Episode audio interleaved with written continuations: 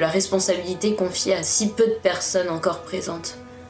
Il y a un mois, la question d'une dissolution de l'Assemblée nationale avait généré chez nous un rejet immédiat.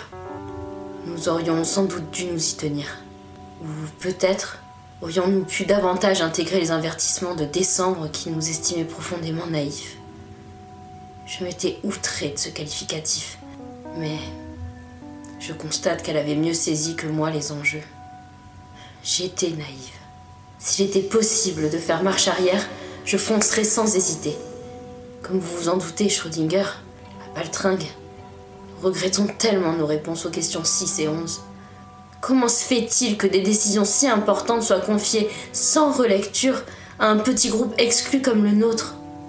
La question du ministère des Affaires étrangères nous avait demandé si, sur le plan géopolitique, nous devions négocier de grands projets de financement avec des pays estimés hostiles. Et naïfs, nous avions répondu que oui, sans réserve.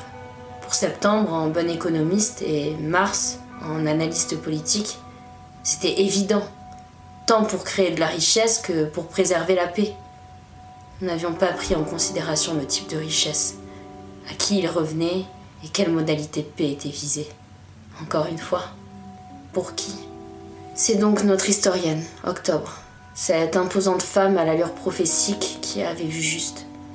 La crise est là, avec tout ce qui l'accompagne. C'est ce que nous avons contemplé sur les images. Tous ces déplacements de population, les invasions, la restriction des brevets et les ventes délibérément mercantiles des outils de prévention et de soins. Il était difficile de prévoir que les accords de non-agression puissent être ainsi refusés par certains pays et que cela rende visibles les tensions idéologiques et les soupçons complotistes. Il était tout aussi invraisemblable pour nous de prévoir ces réactions de vente d'armes par filière pour permettre à des sous-groupes de se défendre. Il n'y a pas d'armes assez puissantes pour vaincre les idées ancrées.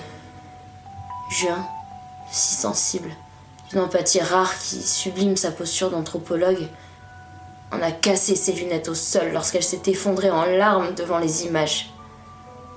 Oui, je parle des pièces V30217 de 4022 à 4257, 6098.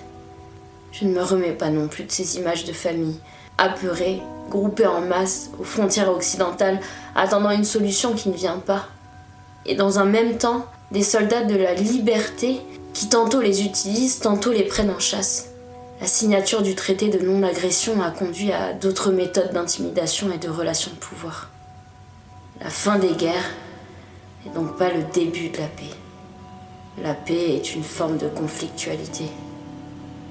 Vous nous aviez aussi demandé si nous devions fermer les lieux à risque. C'était une question du ministère de l'Environnement, il me semble. Les cataclysmes issus des arrêts, des pertes énergétiques, les avions écrasés en zone à risque, les procédés d'urgence pour refroidir certaines centrales et leur arrêt immédiat sont autant d'éléments qui montrent à quel point nous étions ignorants des problèmes malgré les grands esprits regroupés ici parmi les douze. Le protocole nous a donc encore fourni un grand nombre d'informations. Honnêtement, nous aurions préféré ne rien savoir. Voici nos réponses concrètes pour le mois de février, en espérant qu'il ne soit pas trop tard. Rendez-vous en 2.12.